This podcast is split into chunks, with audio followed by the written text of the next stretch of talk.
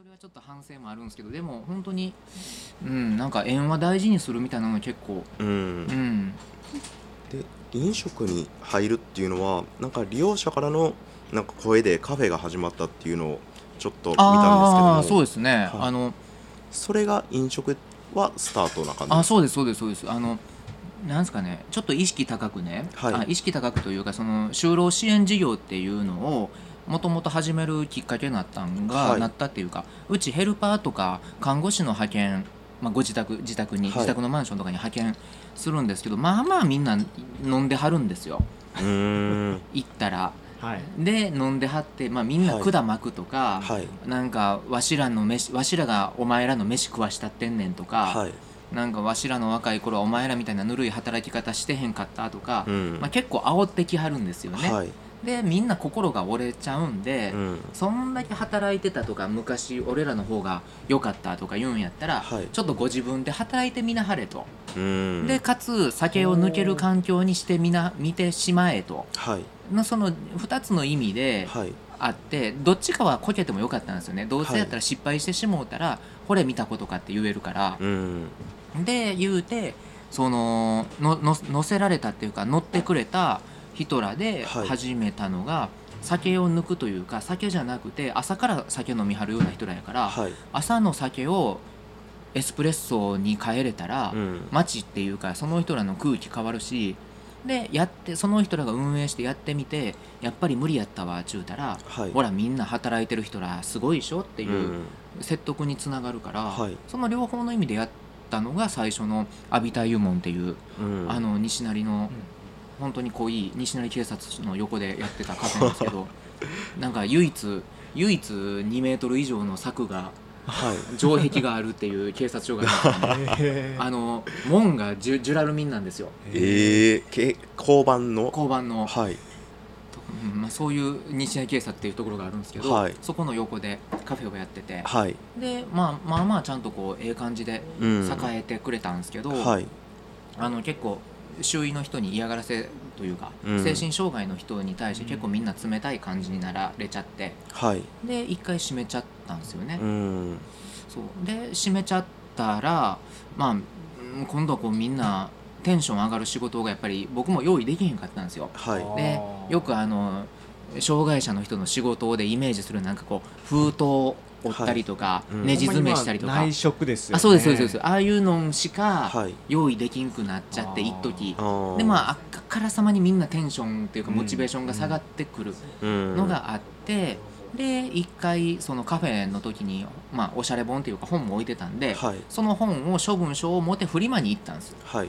フリマにみんなで出たんですうん。でフリマはまあまあ売り切って、はい。でそのお売れたお金とちょっと僕の売れたお金っていうのは些細なんですけどほとんど僕ポケットマネー出してはい。みんなで決起集会で焼肉行こうって言うてうん。で西成の美味しい焼肉屋、まあ、うまい有名な焼肉屋に行ったんですよね、はい。イットっていう。うん。でそこに行った時にみんなが酔うてなんかお前があ僕のことをね、い。お前があのちんたらしてるからわしらこうやってくすぶっとんのやないかと、うん。であのテンション上がることを用意せみたいな感じのことでもう20人ぐらいにもうむっちゃ詰められて俺がおごってんのにとか思いながら。でそこの時に結構みんながノリで、はい。わしらはまあみんなの飲んでるから大きいこと言いは言言われはるんですよね、はい。でわしら酒の専門家やみたいな感じの、はい。わしらが飲んでるから一番よう知ってるとか、うん。で言うてるうちにだんだんわしは作ってたとか、はいそんならなんかこうあの分かりやすい芸人みたいなのがわしも作ってたわしもわしもみたいな感じのノリになっちゃって、はい。はい。がなんか当時のエピソードのじゃあビール作ってみようかっていうか、うん。の発端ですねなんあかー。じゃあやってみって僕が言われたからじゃあやってみたるわってみたいなはい。そういう感じのところで。だそれもだからこけてみたらよかったみたいなところさっきの延長線上はあるんですよね、うん。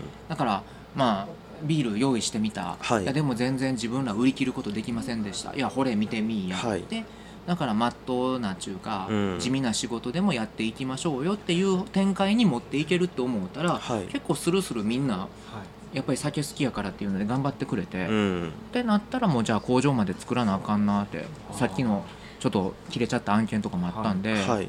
でブあの実はディレーラブリューワークスが始まったみたいな流流れってあるんですよね。その前にはもう山崎さんはクラフトビールとは出会ってたんですか？うんでも普通に普通に例えばこう大きいところのビールってあるじゃないですか、はい。ヒューあ例えばベルギーのヒューガルデンとか、はいはいあのぐらいなところをおしゃれなビールやなぐらいでは飲むけど、うん。むちゃくちゃそのカルチャーに染まってるとかそんなことはなくて、はい。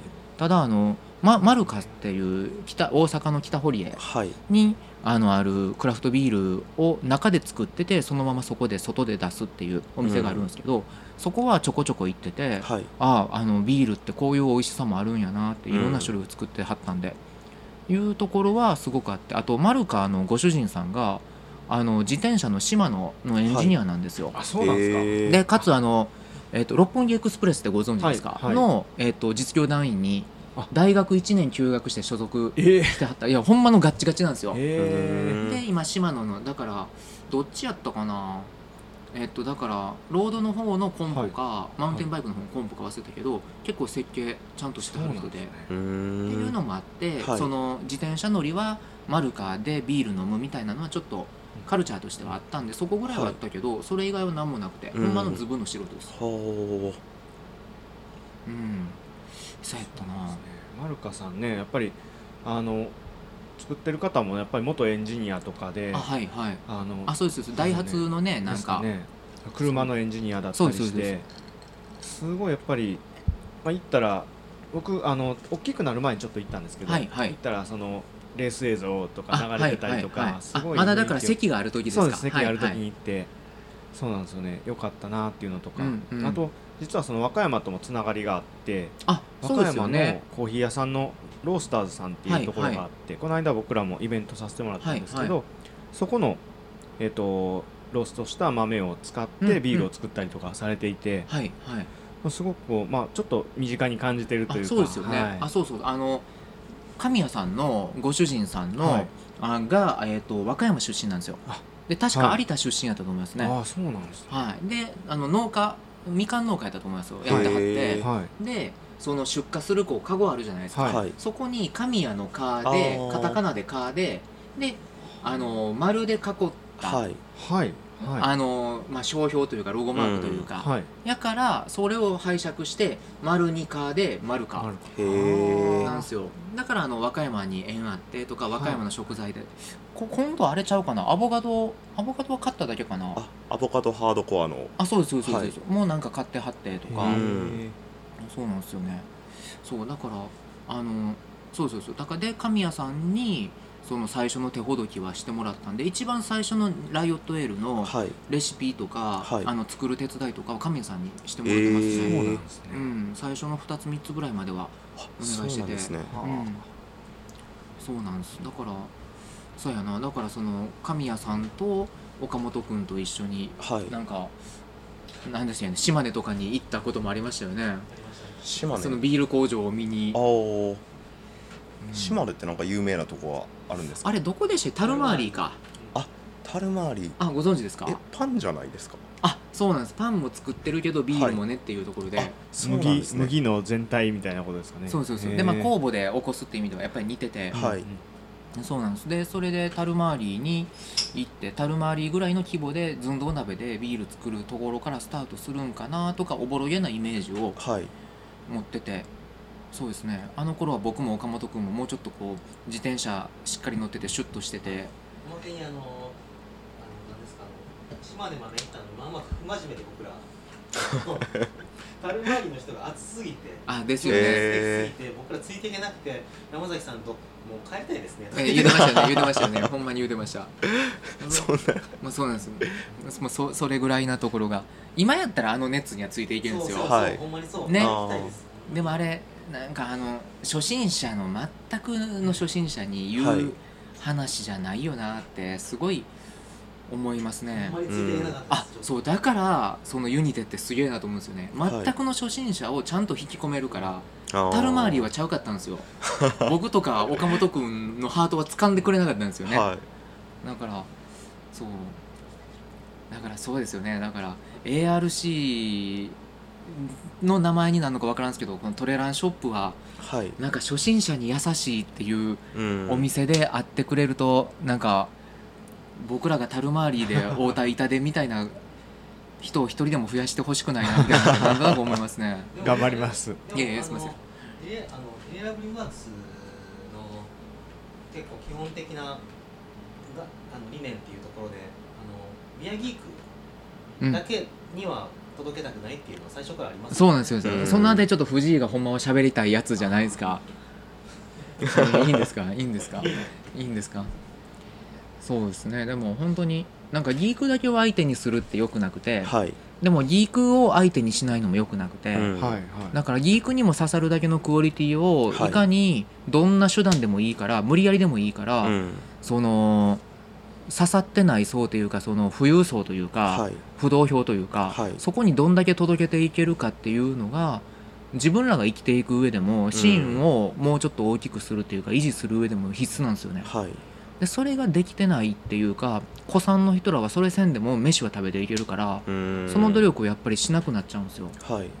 だからそれは新入りの役目やってむっちゃくちゃ思いますけどね、うんまあ、カジュアルにも楽しめるし、うんうんうん。やっぱりもっと知ってる人が飲んだらもっと面白いみたいな、うんうんうんうん。そういう、まあ、要はさっき言ってた細部うんうん。に、あの文脈を感じるとか、うんうんうん。その知らんと飲んでもその文脈は感じてるんだけど、うんうんうん。知って飲むとよりその文脈が見えるようになってくるとかっていう作りなんですかね。まあもう理想ですね。だから飛び道具のビールってあるじゃないですか。例えばトマトを入れるビールとかを作ったりとかするんですけど、うん。はい。とかこの前はスイカでビール作ったんですけど、うん。でもそれって飛び道具じゃなくて、い。スイカを使う必然性がそこにあるとか、うん。はい。その例えばドイツで塩乳酸発酵をさせるビールで、ではい。塩を入れてその乳酸発酵を促進させるゴーゼっていうはい。サワービちょっと酸っぱいビールのスタイルがあるんですけど、うん大好きです。あそうですよね、はい。じゃあゴーゼを作る酸っぱい塩じゃあ塩に合うものってスイカやんってみたいなところまでで、うん。スイカのビール作るんやったら塩を使ったゴーゼをやろうってはい。みたいなところにこうちゃんとロジカルなところまでうん。踏まえた上で僕らはスイカでビール作りたいんやっていうところまでは語れる。例えばですけどね。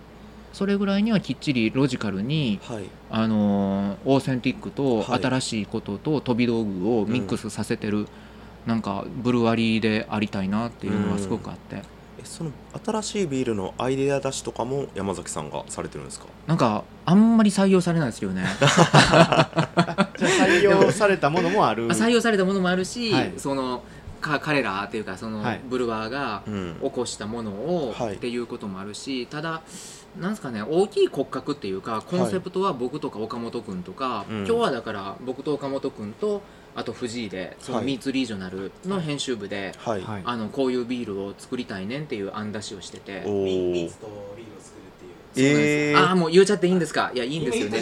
あそうなんですよ。そうなんです すごい。そうなんです。でそういう時のこうコンセプトとか案出しはい。とかはあのさっきの彼女藤井も入って、今日はもうみっちり打ち合わせをしてきてはい。でそういうふうな大きいコンセプトできました。じゃあそれをどういうふうなレシピ設計図で作っていくんやっていうところで彼らが腕の見せ所で、うん単純に飛び道具だけだったらダメだし、はい。若あのギークの人もにやりとできるような技法があったりうん。とかってするところは彼らもすごく楽しんでやってくれてるから、はい。そういう分担にはちょっとなってますね。う。ん。ちょっと話戻るんですけど、はい。そのミーツさんっはいていうのは僕ちょっと実は知らなくてそう。か。ちょっとよく分かってなかったんですけど、はい。どういったあの媒体？あそうです。えーと雑誌？雑誌はい。ココンビニとかでも売ってるんですけど、はいはいはい。あの京阪神のグルメ雑誌。そうですね。ちょっとこうカルルチャーのある飲食店さんとかを特集していく雑誌があって、多分和歌山にもめっちゃあるんであります和歌山和歌山特集編が確かねはい。ここ1年までの間にどっかに和歌山特集編があると思います。そうなんですね。なるほどなるほど。いや僕はちょっと全然疎くてそういうので。はい。はい。あでそれとこと組んで今日は話をしてちょっと方向性とかは決まってきた。あそうなんですそうなんです。そういうコンセプトとかは僕らで決めること多くて、で細かいところの、あのー設計図を彼らが今やるっていうことを、で全くそういうのない時は自分らで自由に作ることもあれば、はい。社内でコンペするとかもあれば、はいはいはいなんでまちまちなんですけど、うん、うん、ちなみに今回のコンセプトというか、はいちょっとこう出せるラインってあるんいやですか？ーいやいやだ出しね岡本岡本君どこまで出せますかえいやでも結構盛り上がったしなんかあの新しいビール作れそうやなっていう感じはしたんですけど、へえじゃあその辺までにとどめといてもらっていやそうですよね、はいただあ関西やなってですね、えあこんな関西ってあるんやっていうー、はいはあ楽しみ関西ですねやなもうそのなんか西成のイメージっていうのがうんうん。なんかすごいテレビとかで見たり芸人さんが喋ってるのを聞くぐらいしかないんですけども実際なんか生まれてずっと近くに住んでたりとか仕事の場所も西成でっていうので、うんうんうん。西成ってどんな街ですか？いや僕はでも住みたいや住みたないって怒られるな。行きたくない街っていうか行ったら、はい。あの僕あの住の江区っていうて西成区の隣の区に住んでたんですよね、はい。で隣の区に住んでる人はあの信号を越えてあっちの区行ったらあかんでって言われてずっと育ってたんですよ。はい。とか例えばちょっと僕らはやんちゃな時期の中学やったんで、あのーなんですかね。こうあのー西成区にある中学に行くとカツアゲされるみたいなあっちの校区に行くとカツアゲされるとか、はあーそういうのがあったりするんですよね。で岸の里っていうね西成区役所のある駅があるんですけど、はい。そこの駅のところにねスーパー玉出があってはい。昔そこがね、UFO っていうゲームセンターやったんですい、けど、うんで結構大きいゲームセンターで、はい。僕あゲームは僕まあまあ大好きで、うん。当時何やったかなストリートファイターのね2やったか1やったかをはい。そこは対戦が言わんさかできるから僕そこの UFO に行ってたんですよ、うん。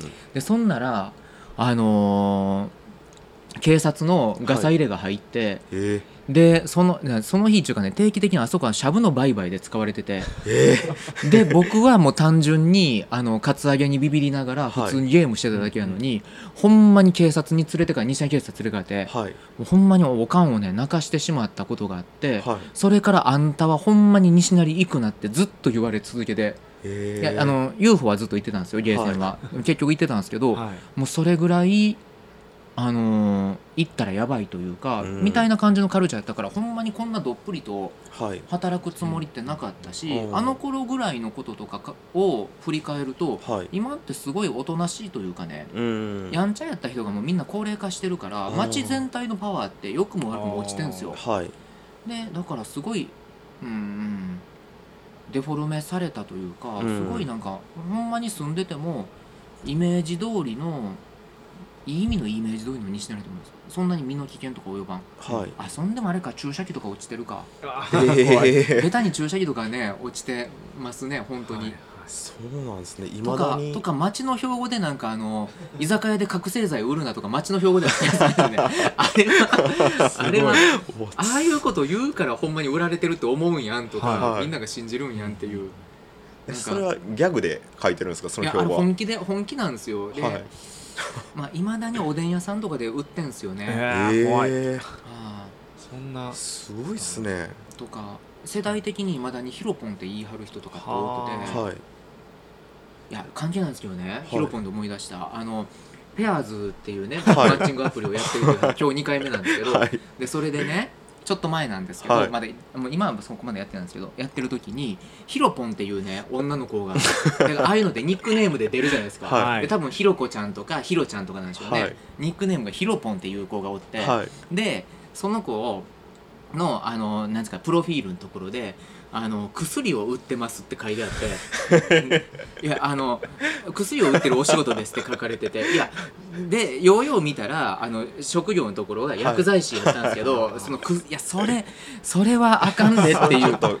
でですよね。でしょ？でそれはあかんでっていうことのためだけにあれ5ポイントぐらいお金払ったらねメッセージ付きいいねちょっと送れるんですよ、そのためにいやあのヒロポンと薬を売ってるお仕事ですっていう組み合わせはまずいですよっていうメッセージだけを僕はい。5ポイント送って、ちょっといいおじさんになった思い出がありますね。かなりハイセンスな。いや本当になかなかハイコンテクストなねはい分かる人見たらまあでもちょっとおってなりいますよね。ももしかしたらでもあのプッシャーかもしれないです。ほんまにネット界のほんプまに。ッシャーやとしたら分かりやすいプッシャーとしては分かりやすい、まあ、逃げ道ありますからね。逆に分かりやすすぎてこれはないやろを狙ってるそうそうそうだからそどっちなんやどっちなんやと思いながら一応メッセージ付きのを送ったんですけど。それなんか反応あったんですえないんすよ。なかったからあ。これがあったらやばかったですけどね。なんか仕事の邪魔すんなとか言われたりとかしたらけど西成なんでそんな町になってるんですか？どどっちの方ですか？落ち着いたって意味いですか？や落ち着いたじゃなくてそのなんか覚醒剤的なものが集まったりとか。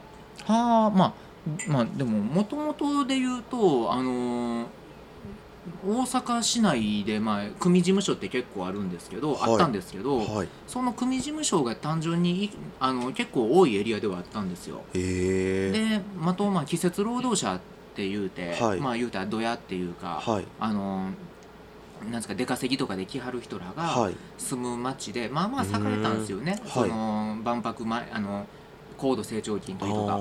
でそれで、まあ、そういう人らってお金の使い方が、まあ、酒と女と、まあ、博打。はい。でそうなっていくと薬が入り込むっていう。はそういう世界になってきて余計にあなるほど。で、まあ、それはだから要は一部のエリアだけなんですよ。はい。萩の茶屋っていうアイリン地区って言って暴動が起こった、はい。でそれ以外のところは分かりやすい下町やったりとかだったんですけどね。はい。でも、まあ、西成は西成って見られ方するし、うん。そういうところの人らがまた転居して西成の中でバーって広がっていくから、うん。結局西成がそういうイメージにはなるというか実際そうやったりするし、うん、その西成ライオットエールの暴動っていうのは何で起きたんですか、あれねあれねいやいろんな理由がほんまにあって、はい。あの26回か7回ぐらいね暴動ってあるんですけど、そのにイイメージしてるっていうか僕が実際リアルに体験した高校何年や3年か浪人の時のはい。暴動の時におっちゃんらもちょうど若かって、はい。っていう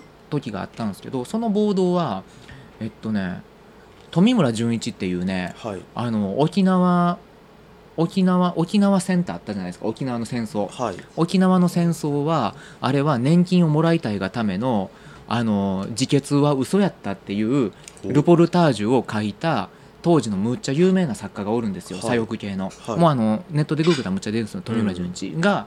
今その時にあの介護が必要な状態で西成で車椅子電動車椅子乗ってるはい。おっさんになってて。う、んでそのおっさんがかあの飼ってた犬を犬が警察を噛んじゃったんですよ警察官を、はいはいはい。職質された時に、はい。で噛んだから警察がその犬をその場で殴り殺して、警察もやばいっすまあ、ね、どっちもどっちやし、あのあれ絶対仕込んでたと思うんですよね。僕、はい。その富村純一の後でその介護担当にいずれなるんですけどその後。へえ。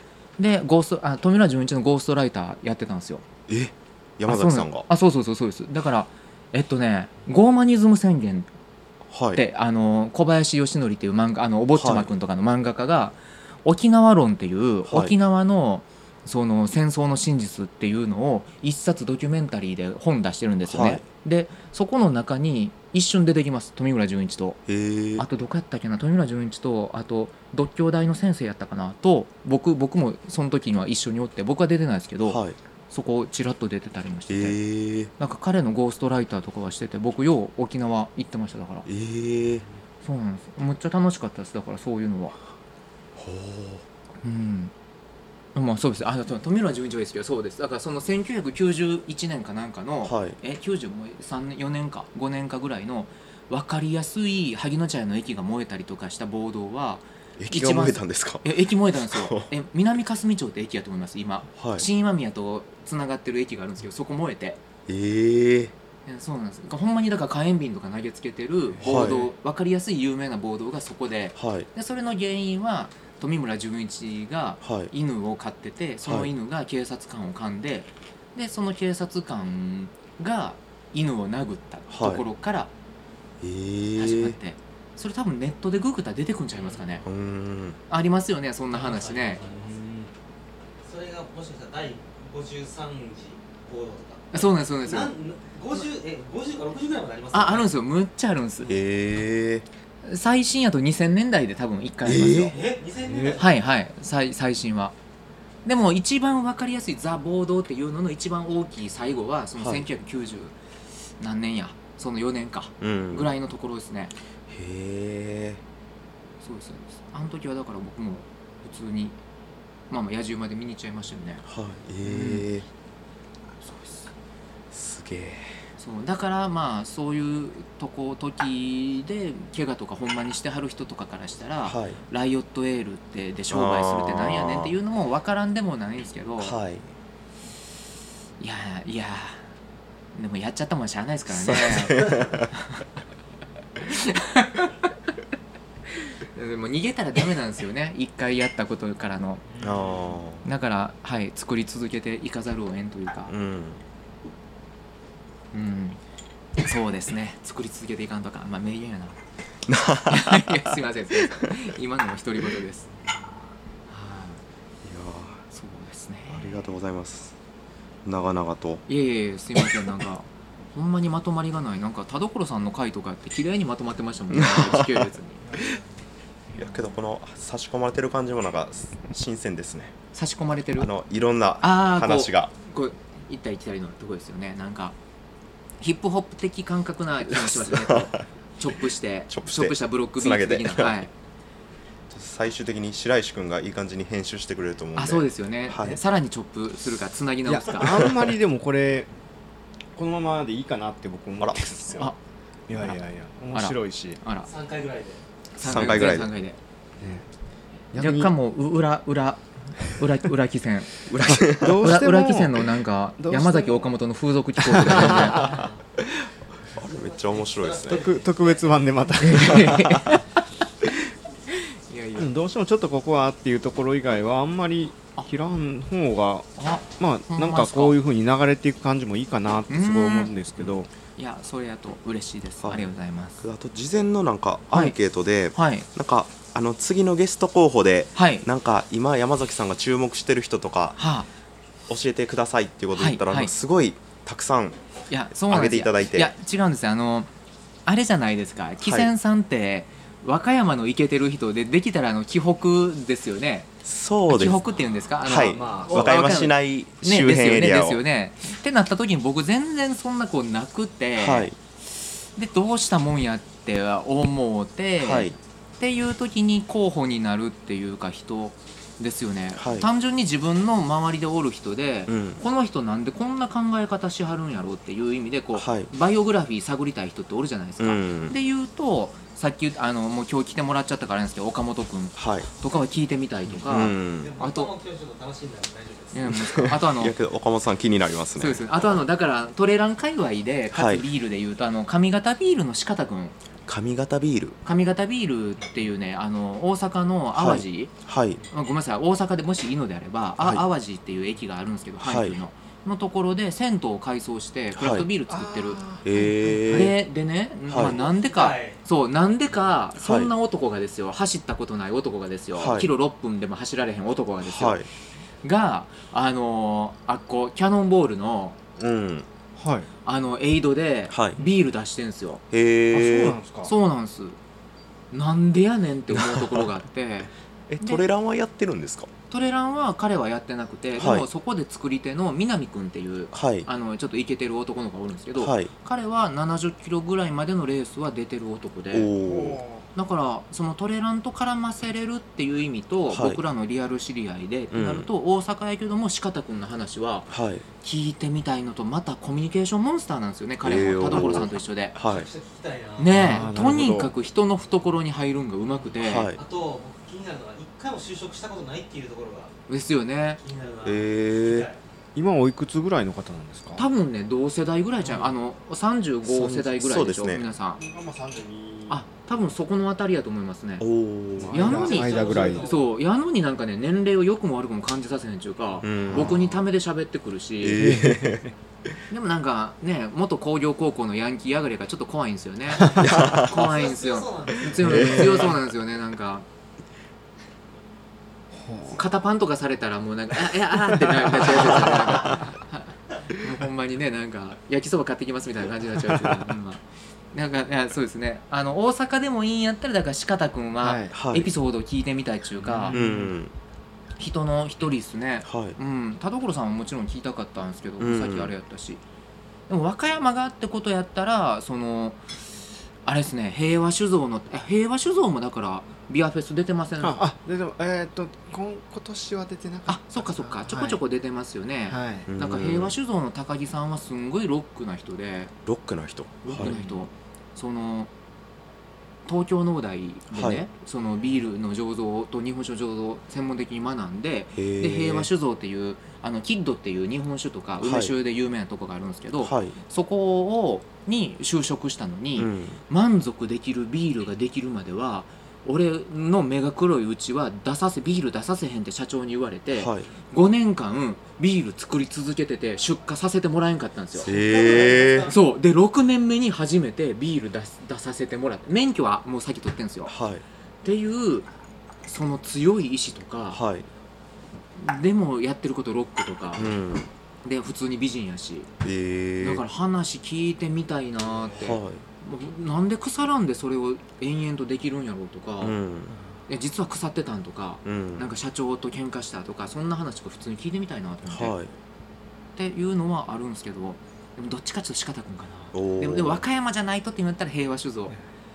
であとでも飲むクラフトでそうはいまだ可能性さんは出たたことないですね。でもどっちかっていうともし英語がお二人ごたご堪能だったらベンの話聞いてみたいんですよね。あでベンも去っちゃうじゃないですそうなかんですよね。去る前にできたらベン聞いてほしいな。あの兵庫行く前に、はい。うん。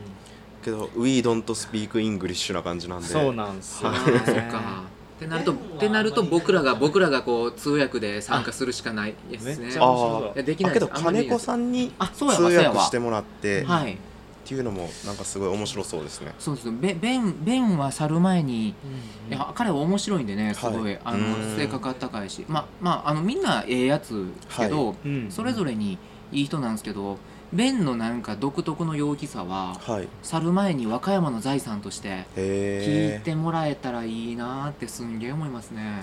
ベンさんあまり挨拶ぐらいしかしたことないんで。そうなんです。あのランニングそうなんですよね。も一緒になかなかできなかったり。あそうですよね。アダムの方が。そうなんですそうなんです。ね。であのねあそこのメインメインっていうかあのヘッドブルワーはアダムなんで、はいうんだからベンはそういう意味でちょっとこうやっぱり対外的に2番手扱いみたいななるんやけど、うん。でもあの人柄は一番前に出るシャイやけどもすごい性格のいい男でうん。優しいし、聞いてみたいなっていう。なんかその3択になっちゃいました。ありがとうございます。じゃあちょっとどなたに行くのかはお楽しみということで。では。はい。ちょっと最後の締めになっていってしまいますが、はいはい。今後なんかあのはい。山崎さんが、はい。あの個人としても会社としてもやりたいこととか、計画してることとかってありますか、いやなん藤井なんでしょうね個人として会社として。あほんまです。かないですいや会社でいいよ。もう。え？あそうなんですそうなんです。え、はい。それ告知とはまた別ですあかそれも一緒にあもう一緒にていただいて。ですか？あ告知の話で言いますと、はい。あのユニテはい。さんの出してるのが美濃駅から徒歩30秒ぐらいのところのはい。2階で美濃あのユニテの新店出してるんですけど、うん。実はそこの同じビルのはい。1階で、はい。同じ徒歩30秒で、うん。あのーアートディレクションやってくれる岡本君の、はい。えっと、新事務所お兼ー Derailleur Brew Works タップルームをはい。あのそこであの作りますので、えー。新春オープン。新春。新春。いやどこまでを新春っていうのか分かるんですけど多分2月末か3月ぐらいにはオープンする。新春ではない。新春ですよね。はい。あの今日はもらったあの名刺にもはい。裏に書いてあって、あ。って思ったんですよそうですね。山のふもとタップルーム。ちらっと田所さんからも聞いてたんですけど、あはいはい楽しみですねこれ。そうですね。なんか本当にトレイルランとか、まあはい。まあトレッキングもランニングあのハイキングも、はい。すごくこうビールとか酒とすごく相性が良くて、カルチャーも含めて、はい。すごくいいと思うんであのミノーでそういうカルチャーをはい。まあミノービールさんを差し置いて作っていけれるとうん。本望だなと。まあ、いや差し置いてじゃなくてあの仲良くというか背中を追いかけて、でもやれるとすごく面白いと思うんで、はい。はい、なんかそれは皆さんにあの告知じゃないですけども、はい。やれたら。けど和歌山でやってるあのランホー飲むっていう、はいはい。あの走ってビールを飲んでっていううんうんうん。イベントでも、イベントをなんか田所さんと一緒にうん箕面でやりたいねっていう話おもさせてもらっててでその時にこのあのディレイラーのあ。タップルームができたタイミングでよかったらっていうのもうわーやりましょう。言っていただいやりましょうてたんで。はい。でその後あの収録を。収録そこで公開公開録音とかいいっ岡すよね。本さんの回を。あ僕の回？公開録音、ね、新事務所ですし。ですよね。公開録音公開録音とか言いいますあですね。誰も気づかん。はい誰も気づかない。娘がいじめられるやつですよね。そんなばっかりなんですね本当そうですよね。なんか。いやでも本当にあのすごくギミックであったりとか、はい。凝ってるところでちょっとこうなんやろなカジュアルに酔ったオリジナルトレラン用グッズとかも作れたらっていうので、おー。ちょっとまだまだ全然手回ってないんですけど、はい。やれたらと思うんで、うん。なんか気軽に走り終わった後の最後の一杯飲んであの美濃駅から帰るみたいな、はい。そういうこう高高尾山の美濃版みたいなことをやりたかったんですよ、うん。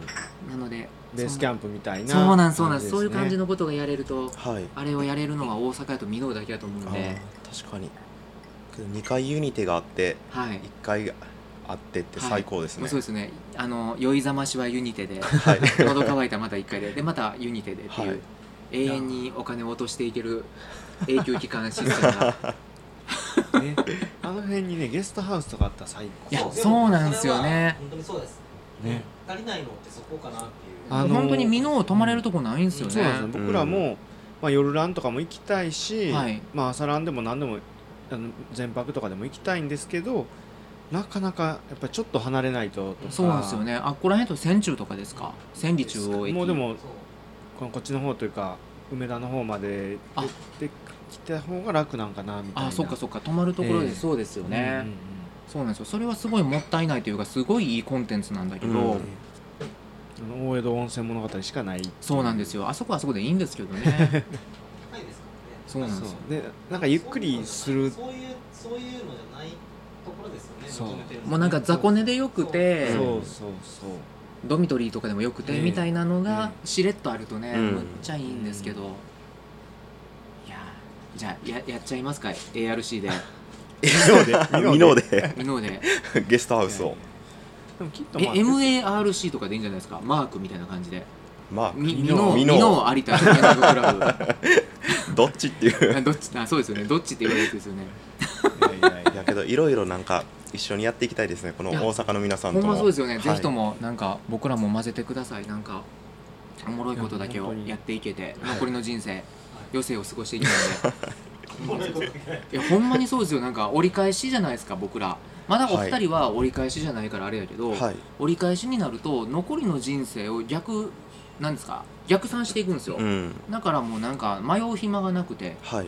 だからやりたいと思うたら絶対やりたいって言うし、はい。あのーなんですかね無理やりでも、はい。うん、あの考えてる時間無駄な無駄になっていくんですか、うん。やるかやらんかっていうよりもやること前提であとどうするかみたいな方に年々なっていきますね、あー。あと生きったことを言うとなんか金の問題は問題のうちに入らんみたいな。うんだからお金を原因で諦めるのだけはやめようっていうのは結構座右の銘です。いや後からむっちゃ泣くんですよ。はい。とかむっちゃね 総務とか経理にむっちゃ怒られるんだよね。怒られるんです、うんでもなんかそれは理由にしたらあかんっていうのははい。なんか思ってるそんななんかうん。40越したらそういう価値観にみんななってくると思いますまさに不惑ということで。あそうですよね。惑わず。迷ってる暇がないから迷わない迷ってるともうほんまにはい。余生削っていくだけやっちゅう話になるんで、ほほいや今日は山崎さん長時間ありがとうございました。こちらこそありがとうございました。なんか長々とーいえいえ毎回長時間ありがとうございました。と 言ってしまう我々ですけども。ははい白石君よろしくお願いします。えこのこの辺はいいんですか？トレラン大会の。ああそうや。やりたいんですよね。やりたいことあのね今後やりたいことで続トレラン大会の主催も。そうなんですよ。いやそれがうちだけの主催になるか、はい。ユニテさんも巻き込むか、うん。岡本君は彼はあの界隈のあのマウンテンバイクのはい。あの箕面の団体の副副副理事えー理事長おをやってたりするんで、はい。どこまでをどう巻き込むかわかんないですけど箕面で、あの緩くてもいいから、うん。トレイルの大会やって、はい。それの協賛なのか主催なのか、うん。みたいなのをやれるとすごい楽しいなってはい。本当に思うんで都市型ビッグロックの箕面版みたいなぐらいの規模感がやれて、うんで最後こう打ち上げでいっぱい飲んで、はい。駅近で帰ろうみたいなんて最高やなって。外浅さんみたいな店がなかったんで、うんミノでそういうことできなかったじゃないですか、うんでもね山崎さんのタップルーム山のふもタップルームできてであのユニテもあるしなんかできますよね。うん。そういうベースがそうなんですよね。そうです。だからそれはちょっとね、はい。どこだから一人じゃやっぱりできへんから、うん。とにかく巻き込んで特にトレーラーレースやったら僕はほんま素人なんで、うん。巻き込んでやりたいな先週外遊でその話をしちゃったんですよね。えじゃああっちでやるつもりなんですか？いやいやだからでまあなんか比嘉さんがノリノリになっちゃったから もしかしたらまさこんなん言うてるけど被災地でやっちゃうかもしれないです。け ど向こうがノリノリすぎたらですよ。えでも大丈夫です。あのはい。ミノーでやりたいです。あのすいません。もう壊しちゃった。でいやいや。そうですよね。あのあとだからその音楽フェスをちゃんとやりたいんですよね。天王寺公園で、はい。まあ、場所は実は抑えてて来年の、へー。来年の10月23日。あもう日程まで。24近鉄百貨近鉄さんが持ち物なんですけど、はい。で場所は抑えてて、はい。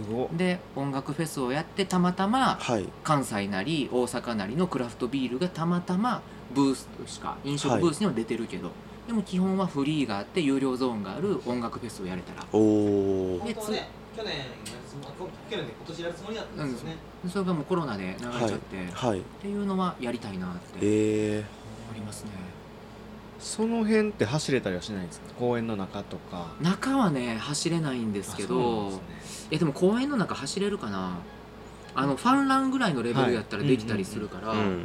なんかそういうそれこそ西成津内であのそういうディープなところを走るっていうのも。いやいいっすよね。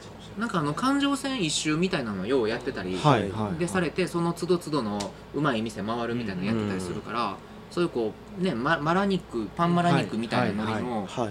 ビール版なり、うん。なんかカルチャーある店版なりとかやれるといいっすよね、うん。そうですね。それそれは本当にやりたいので、はい。また何かそのあたりもあおぜひぜひ。あのお力お貸しいただければこちらこそ嬉しく思います。よろしくお願いします。はい。では白石君どうぞ。はいあもう告知のあたりもいいんですよね。はい。というわけで本日は株式会社シクロの山崎山崎さんにご出演いただきました。